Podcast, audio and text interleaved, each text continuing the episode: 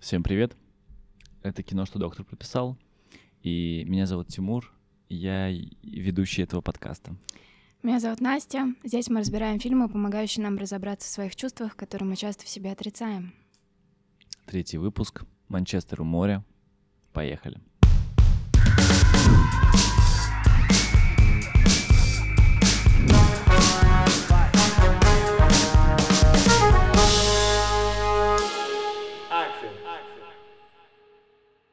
Хочешь прикол? Третий выпуск. Неплохо. А, первый выпуск у нас был про фильм «Кит» Даррена Аронофски. Можете посмотреть. Второй выпуск был про Малкольм и Мари. Созависимые отношения, нарциссы, абьюз, да. toxic от нас. И третий фильм мы выбрали один из моих любимых фильмов, один из любимых фильмов а, нашего продюсера Алины. И теперь по за, от того, что меня заставили, и мой любимый фильм один из Манчестер у моря. Кеннет Лонерган. А, интересный персонаж. А, Неоднозначный точно, особенно по тем рецензиям, которые про него пишут вообще. Фильм новый, фильм красивый, 2016 года. Обязательно к просмотру. Расскажи свои душевно. ощущения. От, Мои ощущения. Как я сказал, это один из моих любимых фильмов. И когда есть такой мут, такое состояние м- оказаться на берегу моря или океана и подумать о, о чем-то важном, о вечном, о глубоком, а, и у меня нет возможности дернуть на моря, я включаю этот фильм. Он полон воздуха, он а, полон а, глубины, тихой глубины, трагичности бытия и смирения перед этим. Вот, от него мне становится легче. Какие твои ощущения от фильма? Ты смотрела его первый раз? Я смотрела первый раз, и как только я выключила, я поняла, что я боюсь два слова в жизни. Это навсегда и никогда.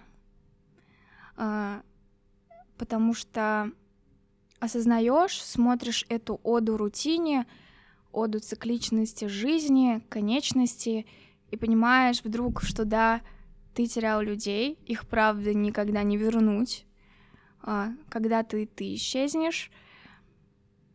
И что мне понравилось, это то, что такие трагичные вещи показываются в этом фильме как обычное течение дня, как рутину, какой-то сбор механизмов там по устраиванию похорон, а, какие-то классические процедуры опознания тела без каких-то нарочитых, интенсивных эмоций, а вот да, это данность.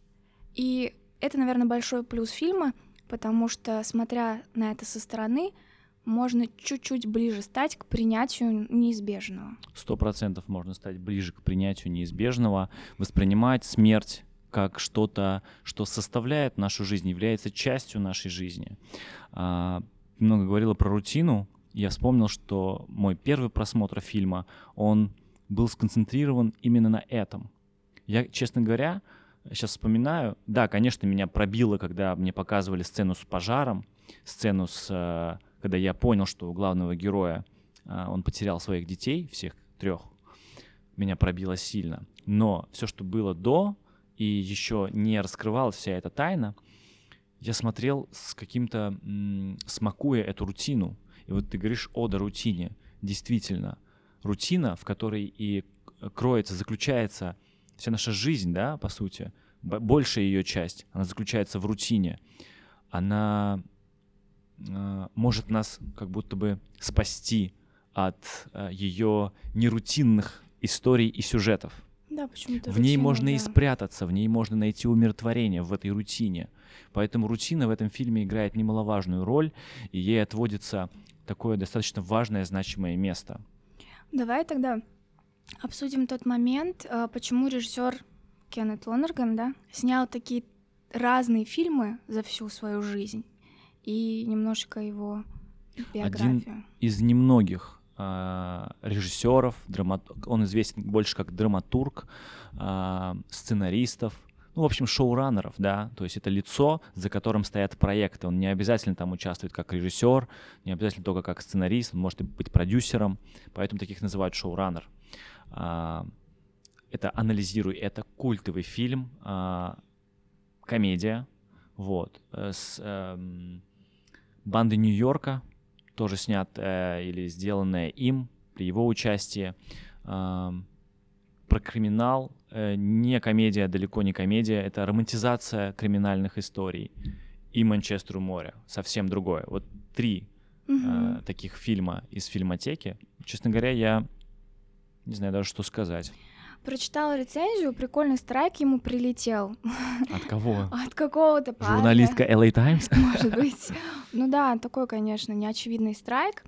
И доеб вообще жесткий. Почему режиссер, который постоянно улыбается на фотках и выглядит жизнерадостным, снимает классическую слезовыжималку?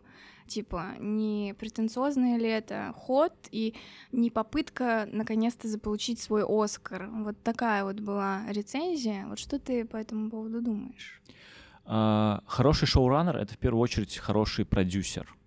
И если у него классно получается продюсировать проекты, такие как «Анализируй это», «Банда Нью-Йорка» и «Манчестер у моря», за что страйк должно прилетать ему? Вообще, за что должно ему быть стыдно? Ну, он круто делает разное.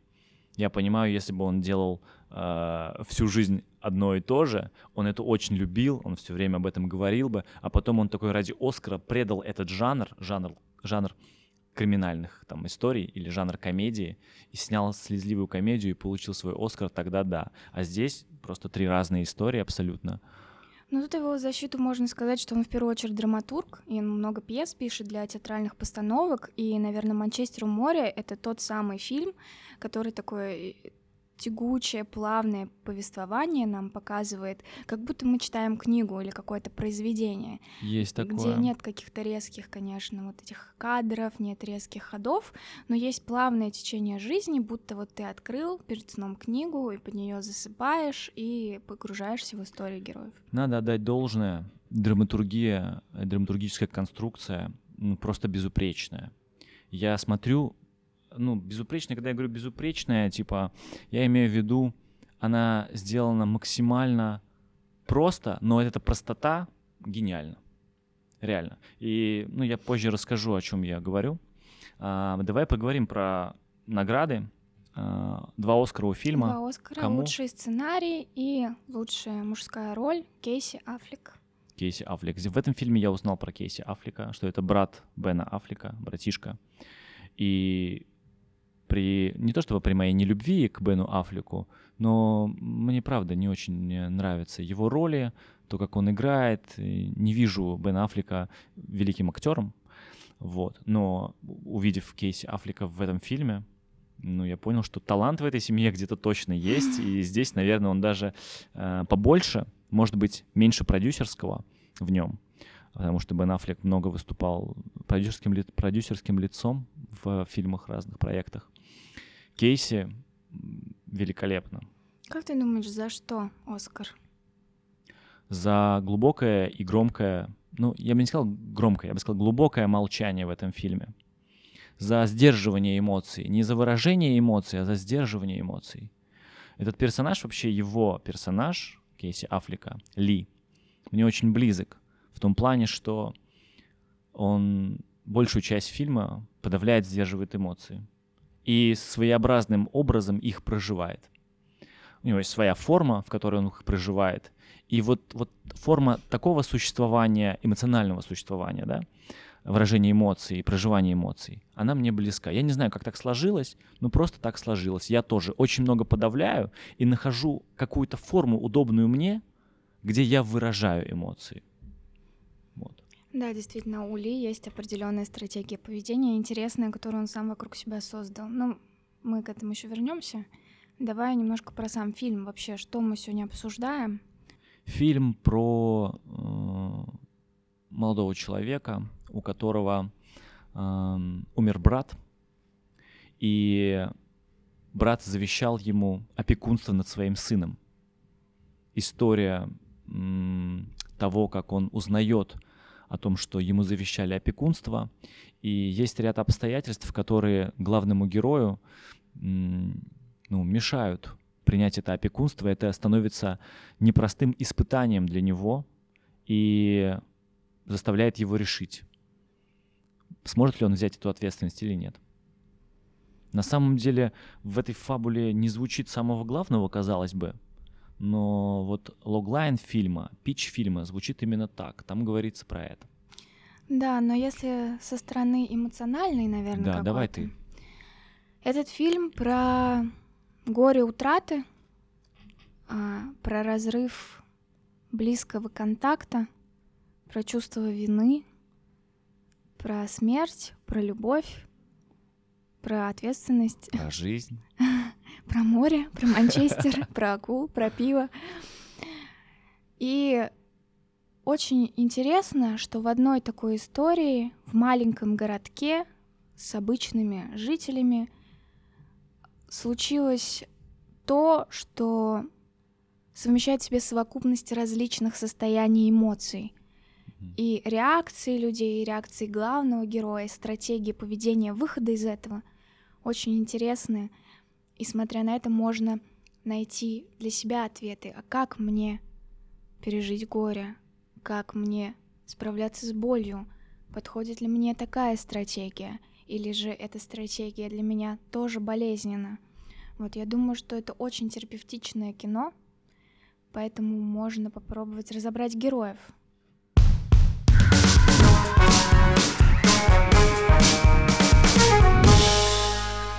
Как думаешь, у меня, кстати, был вопрос к тебе. Как думаешь, кто в этом фильме главный герой? Море. А, На самом деле, да. Мне кажется, главное это место, правда, которое собрало в себе разных персонажей, и такое маленькое место, соединившее в себе разные судьбы, трагические довольно-таки. Ну уж главный герой Ли, Кейси Аффлек, давай уж говорить откровенно, да. столько экранного времени.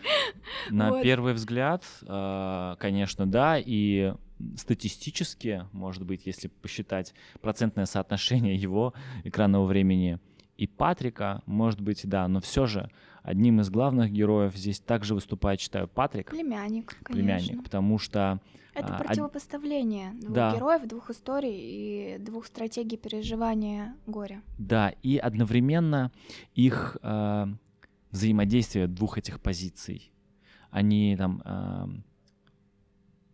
выступают, так скажем, э, отдельно в своей, каждый в своей как бы истории, да, человеком, который переживает утрату. А еще вот интересно их взаимодействие как человека, который теперь должен стать ему опекуном, а тот должен принять, по сути, не родного отца, как родного, да, хотя тот ему и является реально очень родным человеком. А, почему Патрик? Потому что одним из главных критериев а, того, кого мы называем а, главным героем в фильмах, а, это а, точка зрения POV, да, POV, Point of View. То есть то, чьими глазами мы смотрим фильм, точнее, чьими глазами мы живем в этом фильме. И очень немалое время уделено а, точке зрения и проживанию вместе с Патриком его горя. Я даже могу назвать момент, когда там происходит эта смена. От начала фильма, разумеется, кстати, в самом начале фильма, первая, ам, первый кадр, первая сцена, вот там действительно можно сказать, что главным героем является море или местность какая-то, да, может быть, это лодка, а, потому что лодка здесь олицетворение э, вот, как бы жизни, их жизни, их э, семейной жизни. Артефакт такой. Да.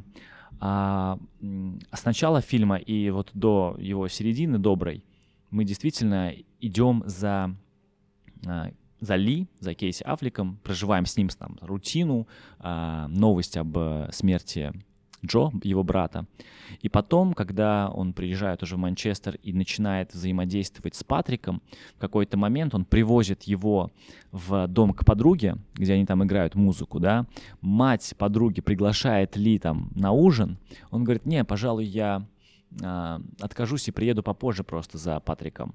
Вот он уезжает, и здесь камера перестает ездить за Ли, за Кейси Аффлеком, и теперь мы живем и ходим вокруг Патрика. А тебе не кажется, что это потому, что локация сменилась?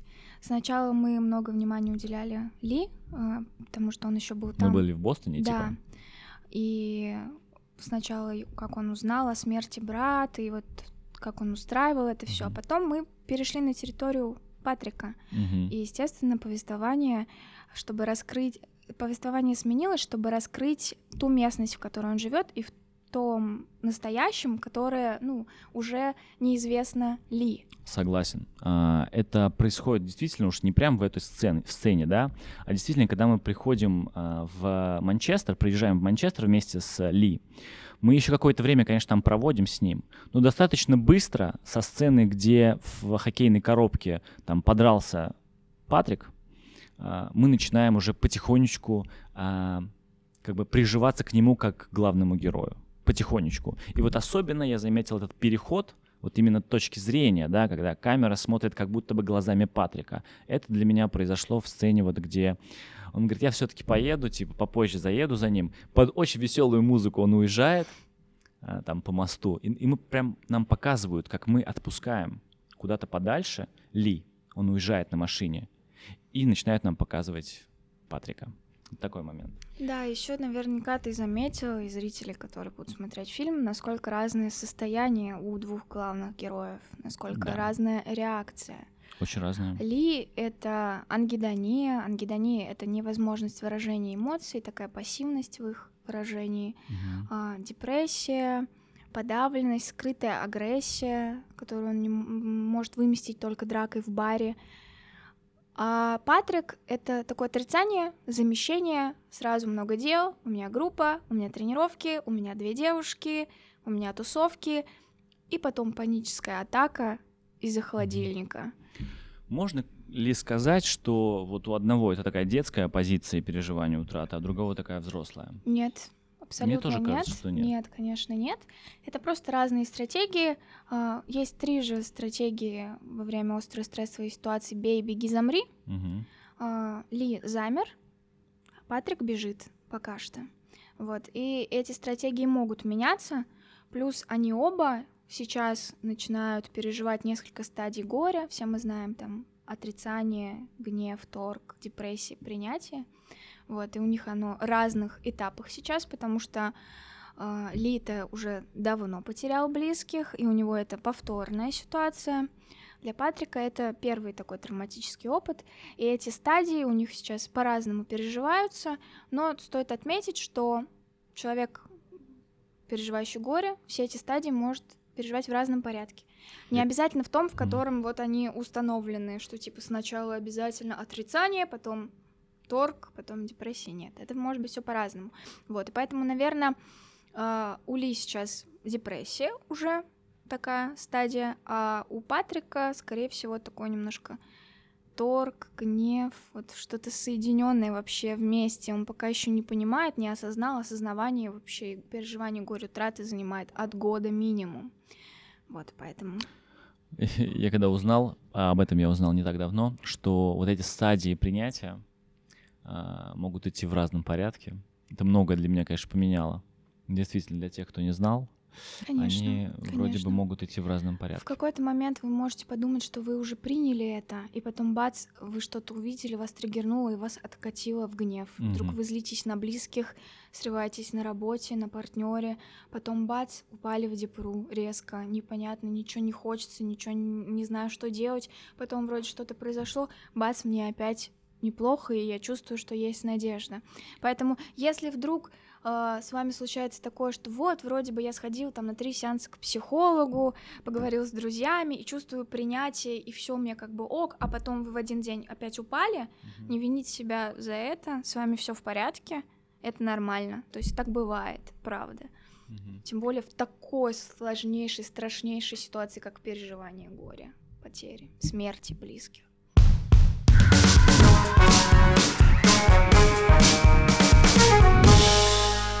Еще, если вы э, прошли там стадию гнева, вот она прям явно была у вас, это не значит, что вы больше не будете Никогда проходить эту стадию. в Да, да, да. всё. Нет, именно по этому типа поводу, по этой проблеме. То есть можно там из-за этого пройти эту стадию несколько раз. Еще раз она может быть у вас, верно же?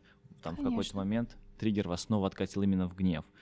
Вот это, конечно, не знаю уж, почему там именно в гнев или почему именно в отрицание тебя откатило. Там разные обстоятельства, Э, мне кажется, могут быть. Могу немножко пояснить за Давай. гнев. Гнев — это супер интенсивная эмоция, и в гневе много энергии. Она рождается обычно из подавления эмоций, когда мы очень много подавляем, себе запрещаем какие-то микро свои там обиды, злости, и потом это просто вырастает в энергию. И в гневе даже больше энергии, чем, например, там В отрицании, в например. отрицании, конечно. да. Ты в гневе там на злости же, согласись, хочется что-то сделать больше Да. там. Вот, поэтому гнев, она такая совокупность, наверное, подавленных эмоций каких-то. И она даже... Гнев может быть полезен. Мгм. Гнев полезная эмоция, злиться не забываем. Сто процентов, потому что если гнев не выразить, тоже же наверняка будут последствия. Вот когда подавляешь, допустим, свой гнев и не разрушил ничего, не Да- сломал. Да подавлялись, вот, потом, Ага. м, потом это, панические атаки, все вот это вот, да, подавлять точно не стоит. Вот про а, Ли замер, а, у того еще непонятно что, он не знает, как реагировать. Здесь я заметил такую интересную драматургическую деталь, что вот эта лодка и проблемы с лодкой, что мотор у лодки нерабочий, вот-вот сейчас сдаст. Мне кажется, тоже отражает состояние а, их обоих. Причем не отдельно кого-то, там, Ли или Патрика. Красиво стелишь вообще. Ну, спасибо. Ну, это правда. Спасибо. Правда прикольно, я не думала об этом.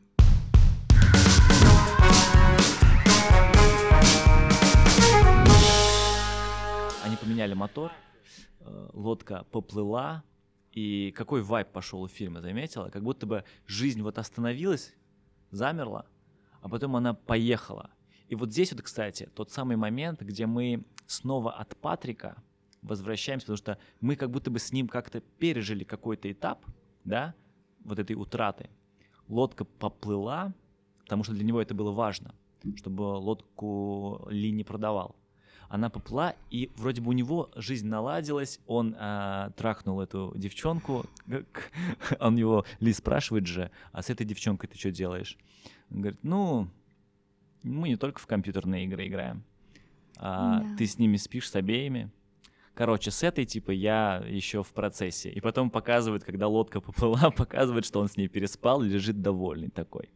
И мы тут возвращаемся обратно к Ли. Его история, его переживание продолжается. Оно еще не закончено.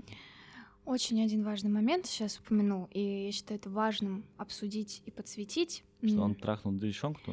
а, Конечно, да, мы же про это подкаст снимаем.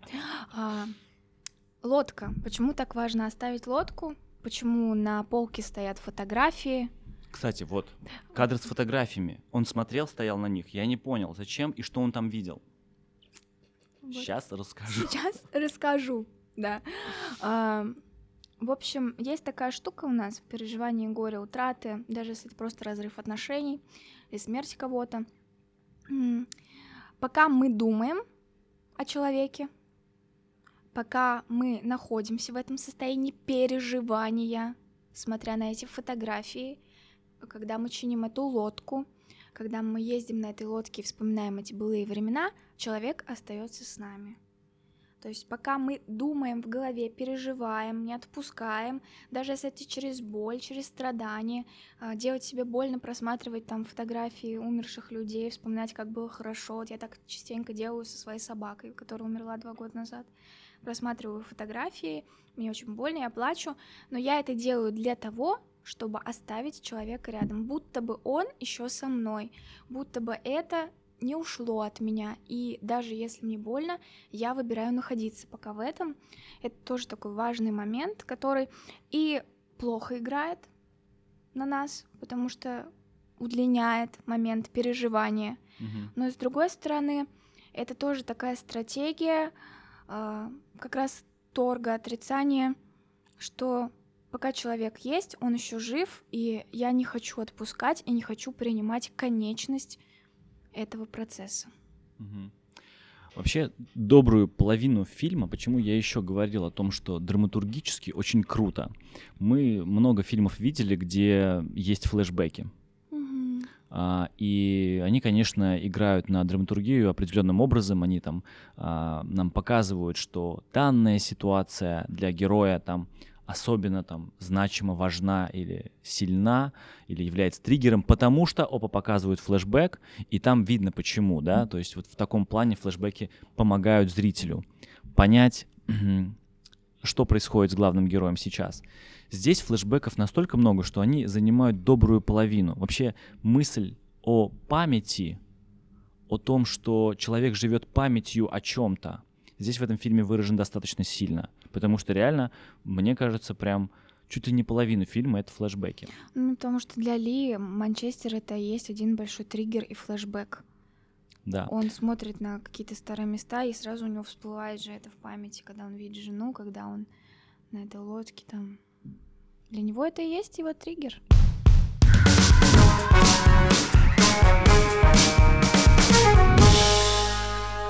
Первая сцена — это сцена моря, да, сцена местности, сеттинг, опять же, заявляем. И я сразу же, о чем я подумал, это о том, что первая сцена нас сразу располагает к этой очень глубокой и достаточно трагичной э, теме, теме смерти и потери близких. Потом нам показывают э, статичными кадрами полных воздуха, я бы сказал, пустоты. В прошлом выпуске я рассказывал тебе про свой страх пустоты, и что для меня это большое белое пространство, и мне в нем страшно находиться. И здесь я тоже вспомнил, когда мы видим а, Ли, а, убирающим снег, а, Бостон, в котором он живет, полон снега, а, ракурсы и композиции такие, что в них много воздуха, много белого цвета, и попахивает пустотой. Мы видим его очень э, закрытым, в общении с клиентами, к которым он ходит. Он работает с слесарем, а, чинит там что-то у людей. А, очень закрытым, очень сдержанным и скупым на эмоции. Это происходит до тех пор, пока мы не видим сцену в баре с дракой. Ну нет, была же еще до этого сцена с э, такой негативной клиенткой, которая думала, что он с ней флиртует. И там он тоже проявил свою честность, сказал мне, типа, вообще плевать на вас. Но это было скупо на эмоции. Но, но честно, слушай. Честность, э, я как бы согласен, да, честный, справедливый, ровный, логичный. Но вот что касается эмоционального какого-то, реакции эмоциональной на... Э, а, еще, вот первые сцены с, там, с, с дедушкой, да, каким-то клиентом, который рассказывал про своих каких-то родственников, которые приедут к нему в гости, так вот намекнули нам немного, или не намекнули, а просто показали, что вот у него есть свои близкие, семья, а, потом сцена с э, бабушкой, по-моему, там есть, где тоже она говорит что-то про своих а, домочадцев или родственников. И это нас наталкивает на мысль о том, что Ли одинокий. Ну, подсвечивает его одиночество прям прямым текстом нам, да. так что он и здесь вот, совсем один. И вот первую э, эмоциональную какую-то его проявление эмоциональное я увидел в баре. В баре, и как бы сразу мне было понятно, что это. Это не про реально, что он напился, и ему показалось, что парни на него как-то косо неправильно смотрят. Это его форма проявления эмоций, такая вот э, очень эффективная. Э, и что это не про агрессию, злость и обиду на мир. Мне подсказывает музыка, которая в этот момент, во время драки, э, ставится и усиляется, делается громче, когда они дерутся. Джаз мне подсказывает о том, что Ли так расслабляется. Джаз же мы ставим, когда хотим расслабиться. А... Он снимает напряжение свое, да. Мне это еще подсказывает о том, что он злится на себя, и он хочет наказания. Про наказание злиться на себя я вот заметил позже гораздо сильно, когда а, начал анализировать его флешбеки. Я чуть ближе к середине фильма я понял, почему он вспоминает именно те моменты, где он а, был плохим отцом, а, выпивал, потому что он мог бы вспоминать счастливые моменты со своими детьми, как он их обнимал, да, и это, может быть, даже драматургически и сценарно работало на нас сильнее, но он нам показывает именно такие вроде бы сначала, на первый взгляд, безобидные сцены, где он приходит после лодки, выпивший, обнимает своих детей, а, и жена так спрашивает, ну и сколько ты выпил? Там, ну, сейчас я посчитаю, он там на калькуляторе. Это все забавно, мило и безобидно смотрится. Потом снова сцена, где э, он с друзьями дома выпивает, и там уже накал страстей увеличивается, и жена говорит, своих недоумков выгоняй, давай время два ночи. И здесь вот такая уже э, сцена спорная. С одной стороны, кажется, как будто бы у них есть большая проблема в семье, а потом, когда он провожает своих друзей, все-таки там кричит, полярная звезда там, тебе туда. Это, блин, смешно было. Ну, это с иронией. Да-да-да. Он заходит домой, и они как-то шутками обмениваются с женой. Я понимаю, что вот то, что он пил, не являлось э, чем-то трагичным и большой там проблемой, которая и обуславливала трагедию их семьи. Нет, это была слабость э, члена семьи, отца, которая есть у каждого из нас. Ну, в смысле, у нас свои слабости есть. И жена принимала его таким.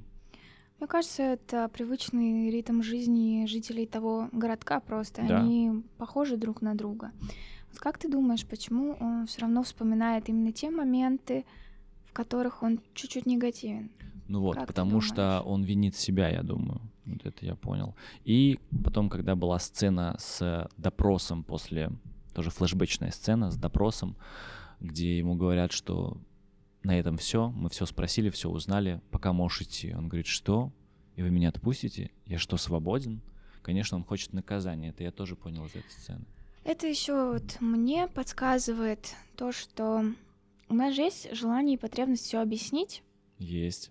Да, и, возможно, вспоминая именно плохие моменты какие-то, он пытается себе объяснить, почему все так произошло, какую-то причинно-следственную связь, потому что нет у него вообще понимания и принятия, что человек и он в том числе может совершить ошибку, и что у этого нет никакого объяснения. Есть у нас такая штука, что мы все пытаемся объяснить, а почему он умер, а почему он ушел, а что я сделал не так, и что бы я мог сделать, чтобы этого не было. И когда мы вспоминаем, вот это вот есть такая мыслительная жвачка в голове, э, мы пытаемся установить эту связь между ситуациями. И, возможно, это тоже одна из причин именно таких флешбеков. Еще, конечно, стоит подметить, что флешбеки относительно главной сюжетной линии и настоящего времени сюжета сильно отличаются по э, теплоте, по цветокору. И не только цветокору, а наполнению цветом и деталями, э, цветными деталями внутри кадра. Там, где мы видим флешбеки, где семья еще жива, где дети еще живы, а, они полны красного цвета, желтого цвета и вообще в целом много деталей. А там, где мы наблюдаем реальную, реальное время, да, настоящее время, там все достаточно пусто, а, сухо, много белого, много синего. Вот.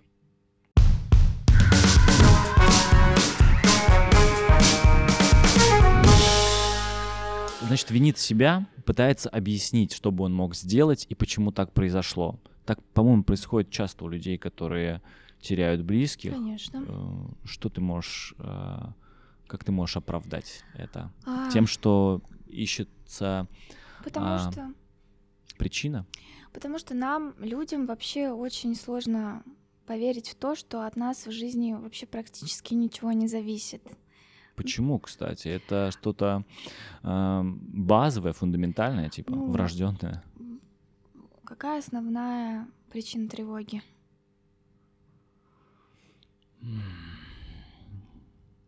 Основная причина тревоги. Любой, опасность. опасность. Где-то поджида, поджидает опасность. Неизвестность, угу. отсутствие контроля. Поэтому у нас есть такая базовая биологическая эволюционная потребность все контролировать. Что я могу сделать, если опасность рядом, да? Да. Потому что конечно. кто меня спасет, если не я сам? Да. И Или своих детей То спасу? же самое с объяснением смерти. Mm. Вот теперь я настолько замру, настолько я вот свою рутину сделаю точечно, я хожу, убираю снег, я чиню, я ни с кем не общаюсь, иногда дерусь в баре, я оберегаю от опасности всех окружающих, я оберегаю от опасности себя. Вот. Я да, думаю, что это, это его... такая стратегия, и в том числе, почему он в итоге замечательного своего племянника не стал опекуном. Ты говорила про ангидонию. Это что? Ангидония — это такая инертность, пассивность эмоций, угу. невозможность получать удовольствие от жизни, невозможность получать позитивные эмоции, невозможность радоваться вообще в принципе. Знаешь, не заметил невозможность получать, радоваться от жизни, получать удовольствие от каких-то мелочей. Когда девушка ему предлагает чаевые, вообще ему неловко как-то стало, или, может быть, даже, короче, радости он не испытал со совсем, от слова совсем. А, можно вам, говорит, чаевые дать? А, он говорит, вы спрашиваете об этом? А, нет, я не спрашиваю, я даю, спасибо. А, что ж, спасибо. Все.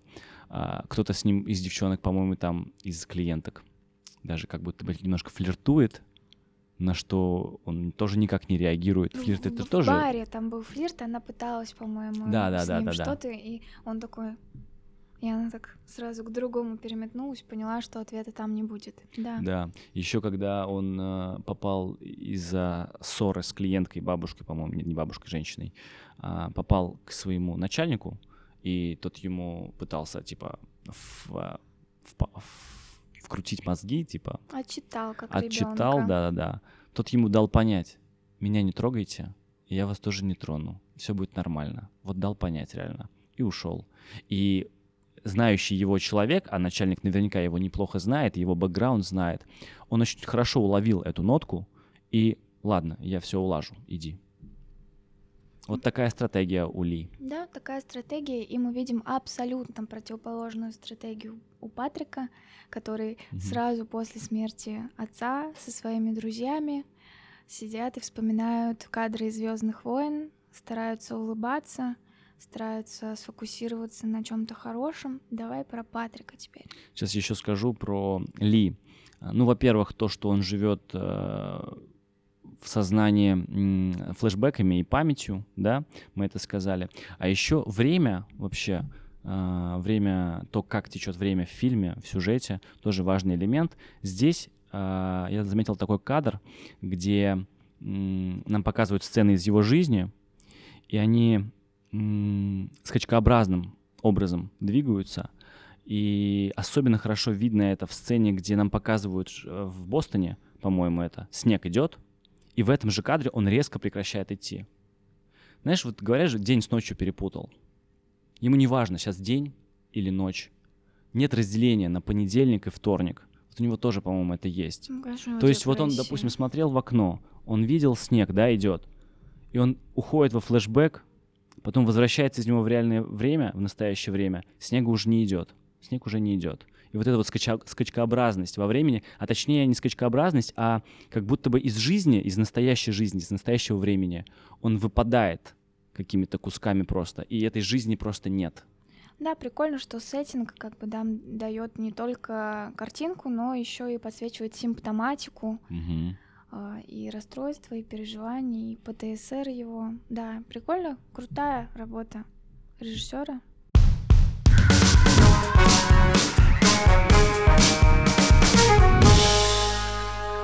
Мы же еще в начале фильма не знаем про его бэкграунд и про то, что случилось с детьми. Ну, для меня это вообще было неожиданностью. Да. Я заметил, что а, он ведет себя, когда узнает о смерти брата. Это, кстати, звонок, который произошел, когда он чистил снег, который прерывает его рутину. И вот здесь вот видно, как он реагирует на смерть, известие о смерти брата. Или точнее, что тот скоро умрет.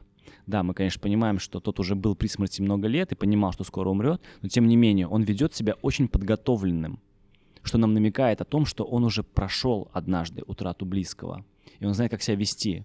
Он не теряется, не суетится, не паникует. Немножко, конечно, эмоция вылетает из него на дороге, когда он сигналит, типа, и говорит кому-то там «сдвинься с дороги».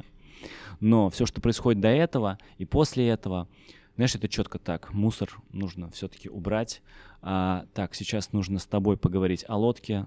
С тобой нужно будет поговорить там про завещание, что-то еще. Очень подготовленным себя ведет. Потому что система — это то, что держит его жизнь. Без Да. этого контроля, без этой системы он может рухнуть. Точно. И единственный момент, где он выражает эмоции через злость, он не разрешает себе слабость, мы не видим его слабости, он не плачет, не, не показывает какую-то уязвимость. Единственное, где он проявляется через злость, а все остальное у него жё- под жестким контролем. Потому что если Мгм. только он ослабнет, то лодка сломается. И когда а, его а, хотели с этого контроля сбить под самый конец, когда его жена, они с женой встретились, жена уже с коляской, жена разрыдалась, расплакалась, и вот он тут начал чувствовать, что вот-вот его сейчас пробьет эту бронь, эту защиту, которую он поставил, и потом заново уже будет не собрать. И он говорит, тут пусто, там ничего Все, нет. все уже, да. Там ничего нет. Я И ухожу. это неправда. Как бы не Ну, пусто там. Но Он очи- расчистил там, как, как чистит свой снег. он очистил свое сердце. Да, да, он расчистил там все до Да. вот этой белой пустоты, чтобы ничего не чувствовать. Уж лучше ничего не чувствовать, чем эту глубочайшую боль. Потому что кроме боли ничего не осталось. Да. Что делает Патрик, когда узнает о смерти отца? Вообще странным образом себя ведет. Я не, не очень понимал сначала. Ну, это как бы я понимаю, что он ребенок, и еще не осознает а, трагедии всей, но настолько, типа, можно я приглашу своих друзей, покушаем пиццу в день смерти. А потом, а, когда были похороны, можно я приглашу там девчонку. Не могу себя объяснить. Ну, ты расскажи, что происходит в голове у ребенка. Я Сложно могу... его, конечно, набр- э, назвать ребенком. Сколько ему там лет? Он подросток. Ну, заканчивает, да, школу. Я могу даже на личном примере. Мне было 14 лет, когда у меня умер дедушка. Меня не взяли на похороны. Да, я знала, что он при смерти. Мне сообщили об этом ночью. И что я сделала? Я ночью поплакала, но на следующий день я пошла с друзьями на тусовку смотреть фильм и есть попкорн. И вокруг меня все ходили. В порядке? Я такая, да, нормально, норм- нормально, норм, что, что, все. Вот. Могу понять, такая стратегия просто ты, во-первых, не осознаешь пока еще, вот все слишком свежо, ты не понимаешь еще, что произошло, и в таком возрасте, в подростковом лимбическая система еще не настолько развита, и выдерживать интенсивные эмоции гораздо сложнее, чем в взрослом возрасте. Вот. Поэтому такое есть немножечко дистанцирование от проблемы. Не хочу в это пока сильно погружаться, осознаю, что происходит, но вот я еще заполняю свою жизнь другим сейчас, чтобы не рухнуть в эту пропасть. Есть такое понимание, что у детей есть такая какая-то настройка сознания по умолчанию, а, защита от а, травмирующих событий? Не могу сказать про всех, очень индивидуально у всех выражается это, потому что, во-первых, все зависит от того, как сообщили, кто сообщил, кто умер, э, как был подготовлен, знал ли ребенок вообще про смерть, что это такое, говорили ли с ним об этом раньше. Но определенным образом, наверное, прям у маленьких детей, и у них еще нет четкого понимания, что такое смерть в принципе. Но я вот сейчас не только про смерть, я в принципе говорю про какую-то защитную реакцию сознания ребенка, которая вот часто же ребята, м- мои друзья рассказывают про какие-то травмирующие события, которые к ним в память всплыли и пришли спустя там какое-то время после подросткового периода. Они такие, я вспомнил, что там у меня вот это вот было. Почему и как мое сознание закрылось в момент, когда эти события происходили, я не понимаю. Это часто было и у меня в том числе. То есть есть какая-то такая как будто настройка по умолчанию. Ну, есть просто сознания. такой защитный механизм, регрессия, стирание, травматический опыт стирается, как есть Мгм. так много рилсов про то, что а, я забываю, на что я обиделась, потому что мой мозг стирает все негативные события. Мгм. Да, действительно, просто такой защитный механизм. Психика справляется у каждого по-своему. Такое есть. И у детей, наверное, чуть больше это, потому что у них и опыта ментального и семантического Мгм. поменьше. Поэтому, да, есть такой защитный механизм. Но у всех по-разному проигрывается, просто не хочется давать что Мгм. такое, что вот так вот точно. Нет. Но есть. Вот у Патрика происходит паническая атака, то есть Да. недолго происходит это его дистанцирование и защитная реакция сознания. А, прикольный момент еще я только вот э, после второго, по-моему, просмотра понял, что не просто так паническая атака в моменте произошла, а потому что он увидел замороженную курицу в холодильнике. А, это к, к тому, что его отца там Заморозили. заморозят, да, на какое-то время. Вот, это мне напомнило детали из э, «Сопрано». А, Там тоже у главного героя Сопрано, который ходит на психотерапию. Клан Сопрано, любимый сериал Тимура. Ну, уж не любимый прям, но очень нравится. Мне начал смотреть. А, В общем, там тоже паническая атака происходила у главного героя из-за вида мяса, потому что он занимается чем-то там связанным с телом, с трупами, ну, криминальным делом. Ну как ты думаешь, почему он паническая атака вообще случилась именно с, с холодильником, с курицей? Ну, проблеск осознания какой-то произошел, и такая как бы, ну то есть настолько это тяжело для м, сознания ребенка, тем более, потому, даже проблеск осознания, э, замороженная курица, показала ему, как будет выглядеть, грубо говоря, тело его отца, и вот он чуть не задохнулся, чуть не умер на месте. Да, во-первых, это ящик, закрытое пространство. Ящик, точно, точно, вот это Там мертвое тело М, животного. И это два осознания, что вот действительно курицу убили, вот она в холодильнике, она замерзла, и она не оживет. И она в закрытом пространстве. И то есть мой отец мгм. и я впоследствии, в том числе, и все люди окажутся в этом холодильнике. То есть это так- такая совокупность эмоций, которая, а, сразу регрессирует, у тебя не хватает воздуха, потому что ты осознаешь, боже, со мной это тоже случится, и с моими всеми близкими. Я думаю, что это очень красивая метафора осознания смерти. Мгм. В самом начале, когда мы знакомимся с Патриком, нам показывают хоккейную коробку и что он там устроил драку, еще не зная про смерть, но а, он, в принципе, давно находится уже в семье, где отец болеет каким-то заболеванием, и ему не сто- недолго осталось жить, а с мамой какие-то там проблемы. Мама алкоголичка. Малка- мама алкоголичка, вот какие проблемы. То я не мог понять, что конкретно там не так с мамой.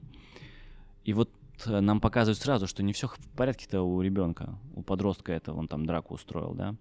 Тут еще очень такой классный момент, что оба они, безусловно, остаются одинокими, Или и Патрик. Патрик же еще ездил к маме, Мгм. и она как бы его так уговаривала приехать, но даже не смогла один день выдержать, не смогла сдержаться, пошла пить. И потом ее бойфренд написал письмо Патрику о том, что пока вот она не, не может тебя принять. И не- вскоре после этого Ли тоже говорит о том, что я не смогу быть твоим опекуном, тебя усыновят соседи. Это такая глубокая печаль, одиночество, которое достаются маленькому ребенку. Очень кринжовая сцена с э, походом, визитом к его маме и ее бойфренду. Ой, вообще, Мужу. столько напряжения, столько, Столько неловкости. вообще. Мне кажется, тут он понял, что вообще Я не тут лучший. быть не хочу. Да-да-да. что не лучший вариант э, оставаться у мамы.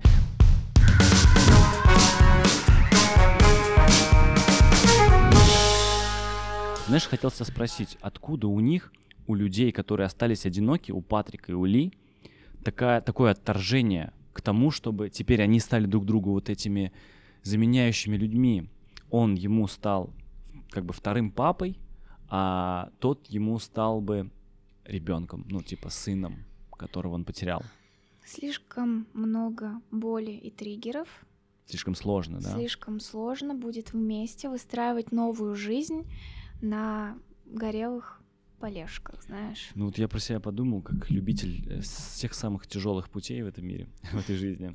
Я подумал о том, что, но это подарок судьбы, по сути, такая возможность. И да, это непросто, но если смочь, можно навсегда залатать эту рану. Это очень сложный, и очень долгий путь, и не каждый готов сталкиваться с болью каждый день.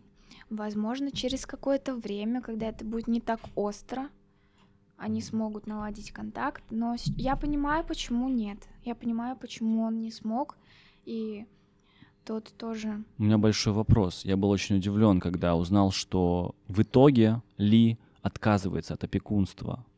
То есть это не тот фильм, где наш главный герой, он супергерой, и он все смог.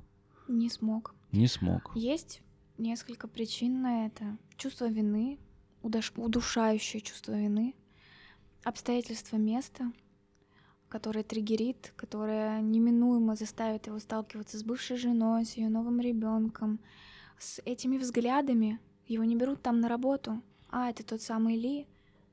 Нет. Ос- осуждающие взгляды, люди. И ребенок — это большая ответственность. и три маленькие фотографии тех детей, которые он не смог уберечь, не дают ему вот этой свободы. Он, может быть, это делает не потому, что не хочет или не может. Он очень боится навредить. Он боится навредить, он боится не уследить, он боится не дать того будущего, которого заслуживает Патрик, потому что сам на себя очень сильно зол, сам себя винит и не хочет, чтобы Патрик замер вместе с ним. Сцена, где я увидел, что страх повторной потери близкого у него очень сильно э, выражен. Это вот та сцена, где э, он припарковался, э, чтобы там под, подвез Патрика, Ли подвез Патрика куда-то, вот, и Ли, Ли говорит ему там, ты поедешь там куда-то, давай я тебя отвезу. Он говорит, давай. И Патрик выходит из машины, а Ли трогается в этот момент. И такая вроде бытовая, рядовая ситуация, в которой как бы, ну ты дурак что ли, блин, я ж чуть там тебе ногу не оторвал. И все, разошлись, должно было так пройти. Но тут была яркая вспышка эмоций от Ли, и тут было видно, как он боится снова причинить кому-то боль, кому-то вред, кого-то убить. Вот здесь вот, да, это было очень хорошо видно. Конечно, он с этим еще не справился, и ему понадобится еще очень много времени, если вообще угу. он сможет. Поэтому он принял это решение во благо, а не из какой-то слабости, я думаю.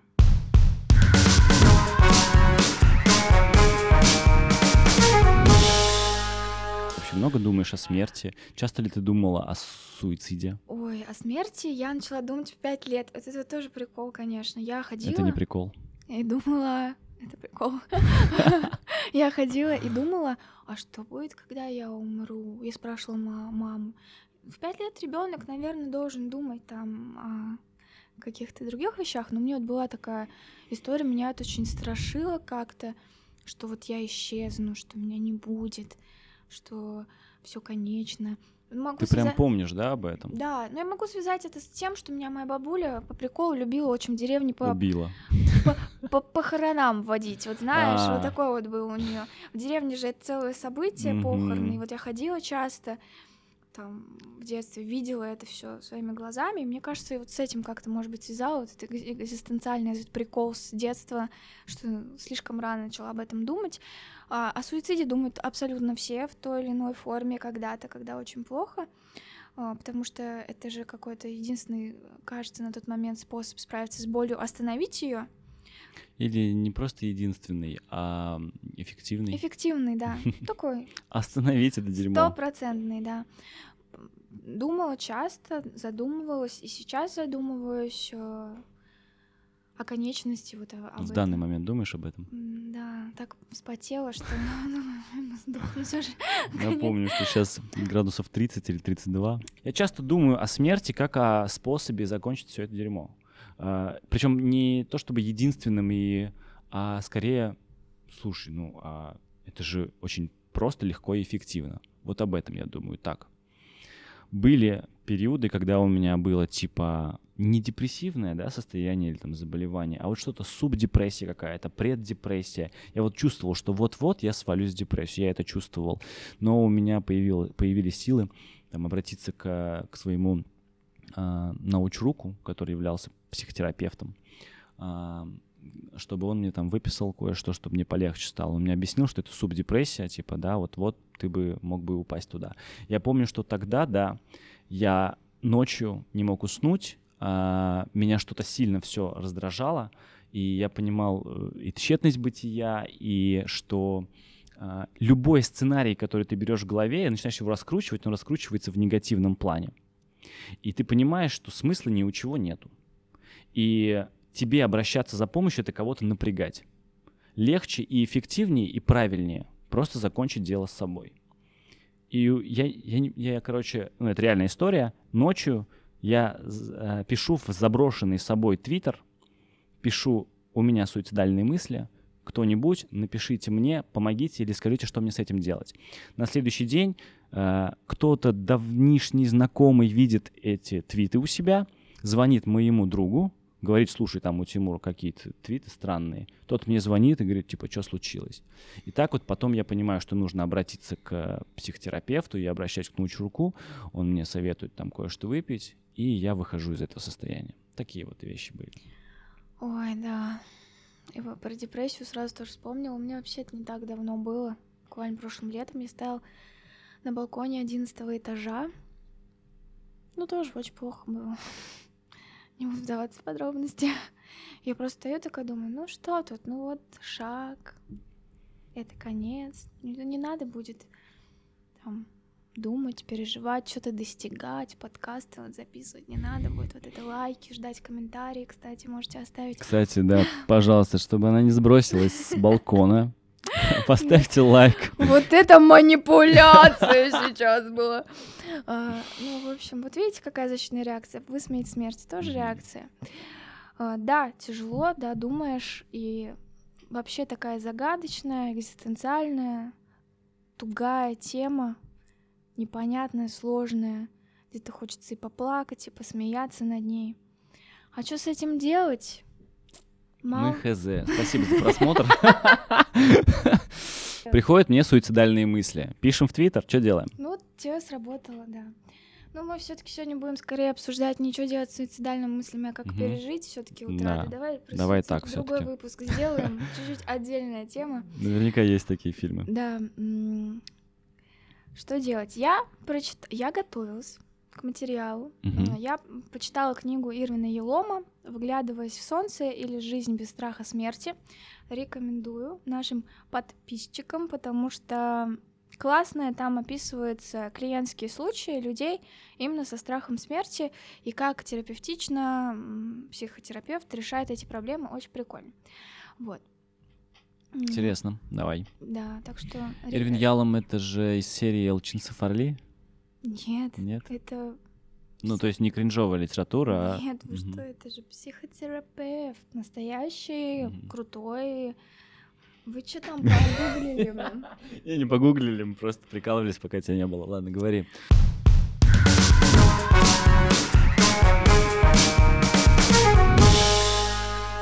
Расскажи, пожалуйста, вот страх смерти есть у многих. Я часто слышал, что любой страх, там, страх высоты, страх пустоты, это в конечном итоге, если раскручивать, я боюсь пустоты, потому что я боюсь там потеряться, потому что я боюсь смерти, да.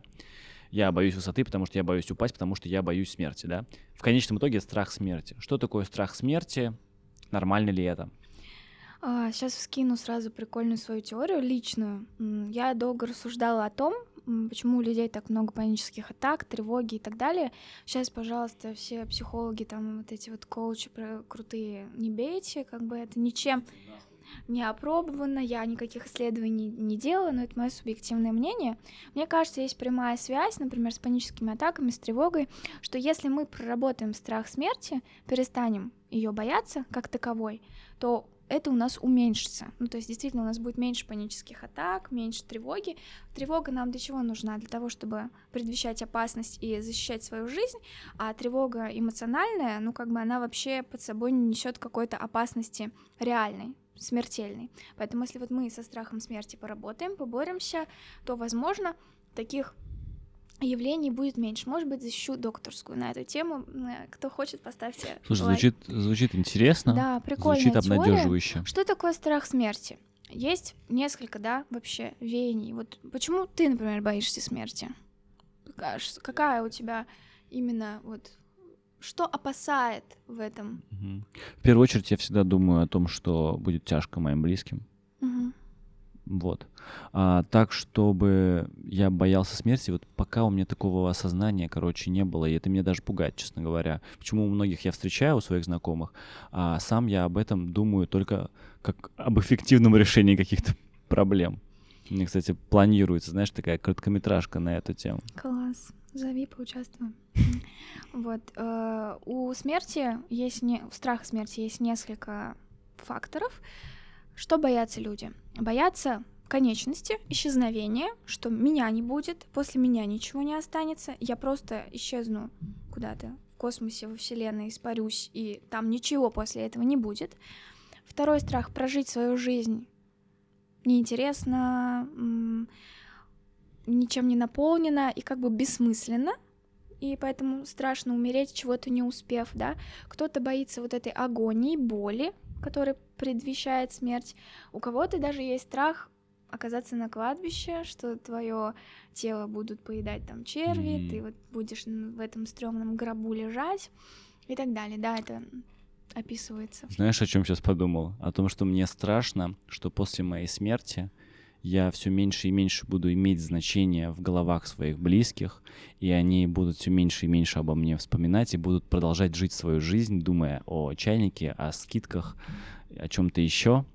И вот таким образом я просто исчезну даже из их голов, и просто не будет ничего обо мне, связанного и со мной. это уже все будет без меня, и я не узнаю, что будет дальше, вот это mm-hmm. забвение какое-то, да. Я, наверное, вот этого боюсь, я боюсь, что будет забвение, что я ничего не узнаю, и я как-то бессмысленно тупо проживу свою жизнь. Mm-hmm. Ну что с этим делать-то? А, есть несколько теорий по поводу того, как справляться со страхом смерти, они также связаны и с религией. Для людей, которые религиозные, верующие, да, а, им немного успокаивает тот момент, что есть же убеждение, что после смерти что-то есть, есть какая-то жизнь, душа будет видеть, она там просто это все будет. Кто-то успокаивает себя этим. Для тех, кто агностики, что ни во что не верят, э, там, да, и чувствуют, что точно все будет конечно, психотерапевты применяют такую штуку, такое упражнение. Он, например, говорит, ты боишься умереть. Да. Почему? Потому что я, ну, меня не будет, я ничего не буду чувствовать, э, меня все забудут, и психолог говорит, ну тебя же не будет, ты же даже об этом не узнаешь. Вот, кстати, мне кажется, агностики облегчают себе свои мысли о смерти таким образом, что что бы там ни было, я этого не буду чувствовать и не буду знать об этом. Да, ты, ты не будешь знать об этом, тебя просто не будет. И многие сравнивают, типа, тоже ли это то самое, что было до рождения. Мы же не помним себя до рождения, как бы жизни не существовало, и вы не помните, что было, вы не знаете, что было до, Возможно, это будет то же самое после, и тоже успокаивают себя такой теорией. На практике что можно с этим делать? Э, это такая поэтапная терапия, потому что в страхе смерти нет самой жизни. Многие люди опасаясь даже смерти, не идут на какие-то определенные вещи, там экстремальные виды спорта, не вступают в отношения, потому что страшно, что этот человек потом умрет, я его потеряю, и мне будет тяжело, мне будет больно. И в этот момент э, терапевты э, зацикливают внимание на самой жизни, на наполнении, э, успокаивая клиента одним или одной или той теорией. То есть, типа, либо ты веришь во что-то, что что-то будет после, либо ты веришь, что ты просто ничего не будешь чувствовать, и какой в этом смысл. Выбирай любую удобную себе теорию, да? Да, выбирай себе теорию и старайся, ну, как бы, верить в нее и поддерживать ее какими-то факторами дополнительными. Знаешь, что сейчас э, подумал о том, что в фильме, ну, фильмом это существенно, с, э, показывать самые яркие э, формы проживания там той или иной эмоции. И нам в одном фильме показывают самая страшная утрата родителей, родителя и утрата своих детей. Вот самое страшное, что может быть с человеком. И оба момента присутствуют. И причем э, оба героя являются, по сути, главными в фильме. Да. Но тогда вот как раз как пережить утрату близкого, она проходит вот эта вот стадия переживания утраты как раз из вот этих стадий торга, отрицания, гнева, депрессии, принятия. И единственное, что важно себе сказать в этот момент, я должен все эти стадии пережить поэтапно, так как они идут, э, не торопить себя, не говорить себе, что жизнь продолжается, я должен идти вперед, и если мне больно, ну всем больно, ничего, пойду там. То есть нет, самое важное в этом это дать себе время, дать себе разрешение на переживание каждой стадии именно в таком временном промежутке времени, которое для этого требуется лично вам. Да, ну не зря же, даже, по-моему, в законодательстве прописано, но как минимум условно это тоже всем понятно, что на работе дают сутки после смерти прийти в себя. Ну вот, у тебя есть 24 часа, Давай, справляйся, чувак. Ну, еще там Мгм. профком тебе 3000 выделит. В общем, да. Плюс очень важный в этом момент найти близкий контакт какой-то, близкие связи М. а, с людьми, с которыми вам комфортно, экологично, где вы можете спокойно выражать все те эмоции, которые чувствуете. Кто-то из гроба нам постучал сейчас. А, а, Недавно новость была, бабушку хоронили, она просто во время похорон постучалась в дверцу гроба, слышала? Нет, не смешно. Да, смешно. Закрываться можно в момент, например, депрессии, стадии депрессии, когда вы находитесь, окей, побудьте там, типа зашибись, э, сколько нужно, но когда вы ходите, э, не забывайте, что вокруг еще есть люди, которые, в принципе, неожиданно могут испытывать то же самое, что и вы, и тоже переживали такой опыт, и поделиться им вполне будет терапевтичной штукой.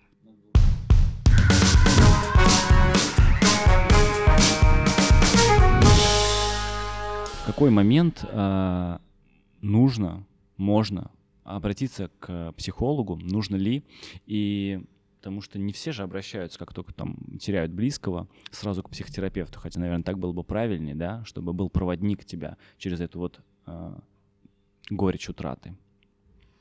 Есть, наверное, несколько таких маячков, которые могут говорить о том, что пора. А, Вы продолжительное время уже переживаете эту утрату. Вообще можно обратиться и сразу, если у вас есть сейчас достаточно сил, а, желания, Денег. денег и ресурсов, ну, этот путь проделать вместе. Если вы как бы далеки от этого и вообще никогда не обращались, но вдруг у вас кто-то ушел из семьи, из близких, да, мир иной, вот, надо понять, а, как долго я это уже переживаю, Мгм. и не замерла ли моя жизнь в Вот. этом. Не Да. замерла ли моя жизнь, да? Да, не замерла ли моя жизнь в этом? Вот на примере той же самой собаки моей, да, казалось бы, собака, казалось бы, я психолог, казалось бы, я уже хожу к психологу, но доста- достаточно долгое время мне понадобилось, чтобы эту утрату пережить и понять, что проблема есть, и как я это поняла? Мне очень часто это снилось, у меня очень часто были флешбеки, а, какие-то приступы истерик, я не могу успокоиться, я смотрю фотографию, мне плохо, я не могу где-то в чем-то двигаться там дальше, может быть, потому что меня это стопорит, кошмарные сны какие-то постоянно, там я его ищу где-то по лесу постоянно. Вот, и если вы чувствуете, что этого в жизни стало много, что э, вы не можете двигаться дальше, у вас есть какая-то апатия, депрессия на этом фоне, чувство вины в том числе, что вы могли что-то исправить, изменить, и вы не мо или вы не можете принять, не можете поверить в то, что это произошло. Вот тогда будет, было бы хорошим способом справиться, обратиться и пройти этот путь вместе с беспристрастным человеком. В общем, если вы чувствуете, что вы уже хотите закончить Да. это мучение, страдание, и чувствуете, что вы можете справиться с этим как-то и пойти дальше, запустить эту лодку в своей жизни.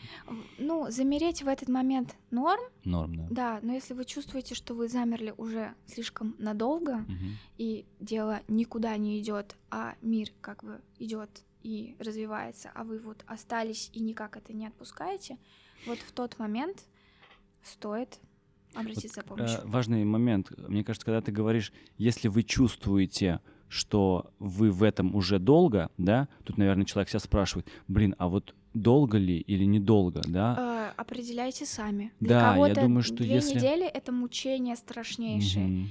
У кого-то это выстреливает только через У полгода. каждого свой ритм жизни, и если у вас вдруг возникла мысль, кажется, я долго, или, ну, значит, видимо, для вас действительно пора выходить. Ну вот я про те же самый год или полтора сказала, что не опирайтесь на эти штуки, Мгм. опирайтесь на свои а, конкретные ощущения. Если вы через неделю почувствовали, что вот все, вы не справляетесь, Мгм. и вам надо, идите. Если вы через год не почувствовали, что вам надо, и вы как-то сами вроде бы что-то Мгм. где-то как-то, не ходите. Не насилуйте себя еще больше, не копайтесь. Просто для кого-то расковыривание, нап- например, еще более может быть травматичным. Мгм. Кто-то не готов просто идти снова в эту глубину. Для кого-то это тяжело. В общем, самое главное это осознать, что смерть это часть нашей жизни, Часть жизни. э, составляет нашу жизнь, без нее никуда. Мы скорее всего, испытаем все а, утрату близкого. Понять, что в этот момент мы уязвимы как никогда, и нам необходима помощь, нам нужна помощь, нам будет плохо, и что в этот момент нужно бы придержаться какого-то э, спасательного плана, да, плана по спасению, иметь его в рукаве, потому что можно как бы скорее всего, упасть хорошенько и, и глубоко. Важно понимать, что плохо будет по-разному. Все эти стадии будут в разное время возникать. Mm-hmm и показывать себя, и что если они меняются как-то сумбурно и непонятно и не по-книжному, как это общепринято, то в этом тоже нет никакой вины. А, все мы очень уникальные, индивидуальные, наши стадии могут сменяться, не чувствуйте вину за то, что вы страдаете или переживаете как-то не так. Если вы ничего не чувствуете после того, как ваши близкие умерли, в этом тоже нет ничего плохого, хоть это может быть социально как-то неодобряемо, значит, ваша психика сейчас не готова к интенсивным да. эмоциям, не готова с ними справляться. Просто следите за этим, что в какой-то момент вдруг... Придет время. Вас так накроет, блядь. А, ну, это может маякнуть где-то, просто отслеживать и морозильнике. Да, как курочку заморозить. Не, да, не пускать тоже на самотек, немножечко следить, заботиться о себе, заботиться о своих эмоциях в этот момент. То есть давать такую поддержку самому себе, самого mm-hmm. себя обнять, ну и просить других тоже вас обнимать. Не стыдиться просить помощи. Смерть, да, случается со всеми, все умирают, но это не значит, что типа мы обязаны с этим справляться с кайфом таким. Круто. Вот быстро. жена Ли, она, значит, э, показалась на первый взгляд, что справилась и пошла дальше, забеременела. Потом нам показывают сцену с коляской, их встречу случайную. И она как разрыдалась. Он убежал от этого. Это значит, что даже когда вроде бы по-настоящему вы справились и пошли дальше, вас все равно может накрыть снова. Может, и это абсолютно это нормально. Это нормально, да. да это не значит, что есть вот эта какая-то конечная точка принятия, где мы больше всё... никогда не трогает меня больше эта не проблема. трогает, да, и я принял, что я умру, и все конечно, и там ничего нет, и я типа ничего не боюсь, все. Но... Сегодня, когда у вас мут э, рок-н-ролла, да, рок-н-ролльный мут такой, вам реально может быть пофиг. А завтра, когда вы погрузитесь там в какие-то ценности, семейные ценности, и поймете там свою важность и ответственность, да, вот тогда вы можете забояться снова этой смерти. Важный поинт классный. Когда происходит смерть, попробуйте сосредоточиться на жизни. Mm, прикольно. Еще в, в тему и в мут состояние этого фильма хочется про свой инструмент э, борьбы с какими-то тревогами, и когда штормит. Однажды мне психотерапевт сказал, психолог, и я пользуюсь. Значит, если чувствуешь, что вот твое море волнуется, да, ты присмотрись, это иногда даже красиво. Вот, может, mm. поэтому, э, сидя на берегу там моря или океана, реально можно переживать, легче переживаются какие-то боли, страдания. Это было прекрасно. Это было прекрасно. Да, круто. Спасибо вам, что смотрите нас. Надеюсь, теперь вы готовы к потере близкого. Вы лучшие, и это не исправить. А, спасибо, Настя. Спасибо, Тимур. Пока. Пока.